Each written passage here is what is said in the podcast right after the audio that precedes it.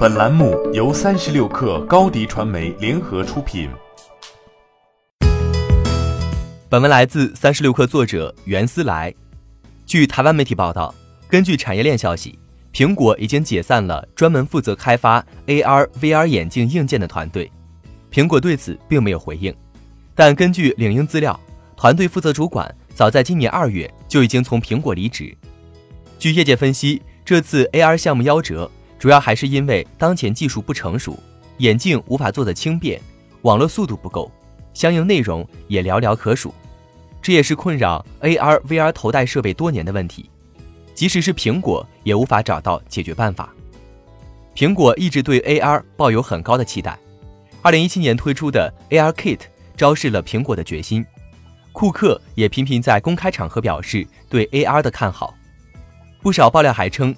苹果已经在开发针对 AR 设备的操作系统 ROS，甚至外媒曾经猜测，苹果会在今年六月的开发者大会上拿出 AR 设备。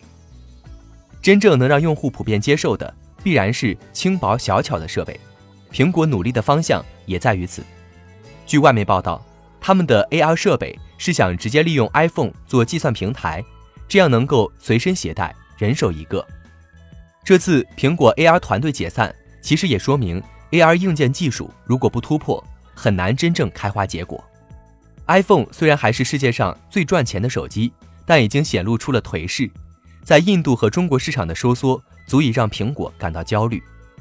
在寻找下一个业务增长上，苹果一直不太顺利。今年一月，被 CNBC 爆出其自动驾驶团队 Project Titan 裁撤了近二百个工程师。AR 虽然还在频频研发专利。但显然，短期内很难有实质性的突破。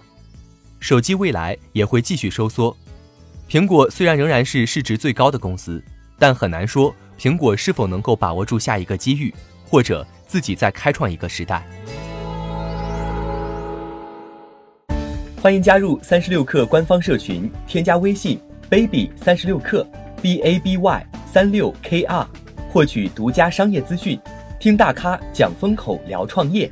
和上万客友一起交流学习。高迪传媒，我们制造影响力。商务合作，请关注新浪微博高迪传媒。